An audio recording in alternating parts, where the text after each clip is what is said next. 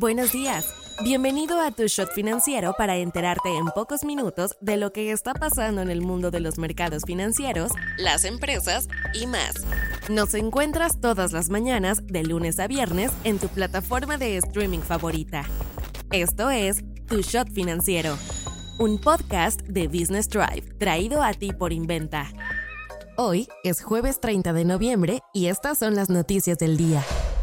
¿Con qué empezamos? Monterrey es el lugar más competitivo de México entre las ciudades con una población superior al millón de habitantes, seguida por Saltillo, Querétaro y Guadalajara, de acuerdo al índice de competitividad urbana realizado por el Instituto Mexicano para la Competitividad. De las ciudades con entre 500.000 y un millón de habitantes, el podio lo llenaron Durango, Mazatlán y Culiacán, mientras que de las ciudades de entre 250.000 y 500.000 habitantes dominaron Los Cabos y Puerto Vallarta.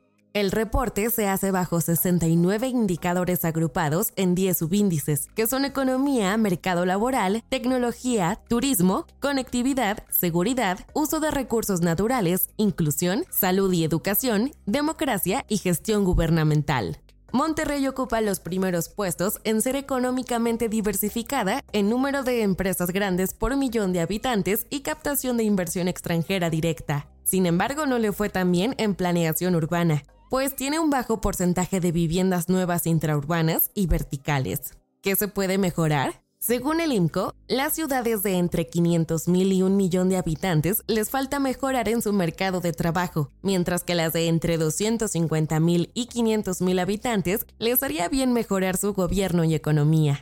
Finanzas climáticas. Hoy da inicio la Conferencia de las Partes número 28, la cumbre más importante en cuanto a temas internacionales para abordar la emergencia del calentamiento global. Y vaya que tendrá una agenda interesante. Esta edición es especial porque contará con una amplia participación de la industria de combustibles fósiles por primera vez desde que se realiza en 1995.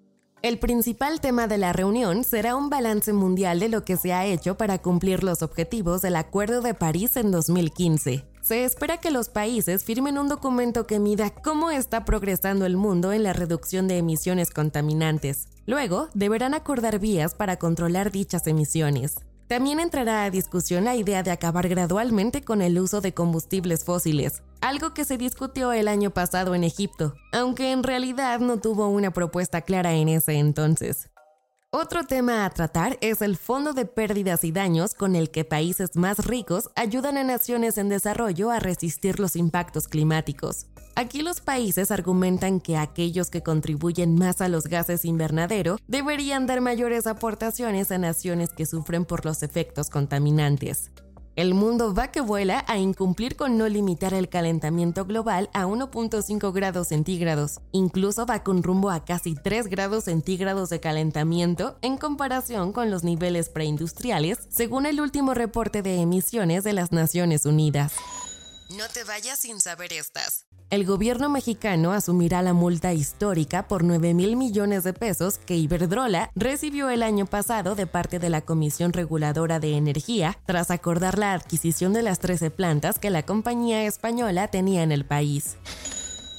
La OCDE aumentó su perspectiva de crecimiento del PIB para México al 3.4%, aunque también dejó ver que estima una desaceleración para el 2024 y 2025.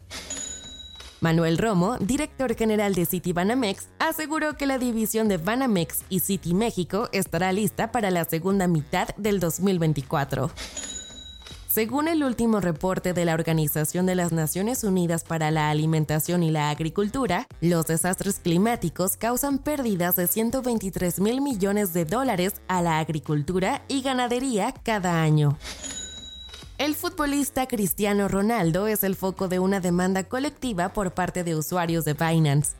Los demandantes lo acusan de haber sufrido pérdidas debido a que decidieron invertir dentro de la emproblemada plataforma de criptomonedas gracias a que prestó su imagen para promocionarla. Soy Daniela Anguiano y esto fue Tu Shot Financiero. Nos escuchamos mañana. Tu Shot Financiero es una producción de Business Drive. El guion está a cargo de Nino Pérez y la producción es de Daniel Bri López.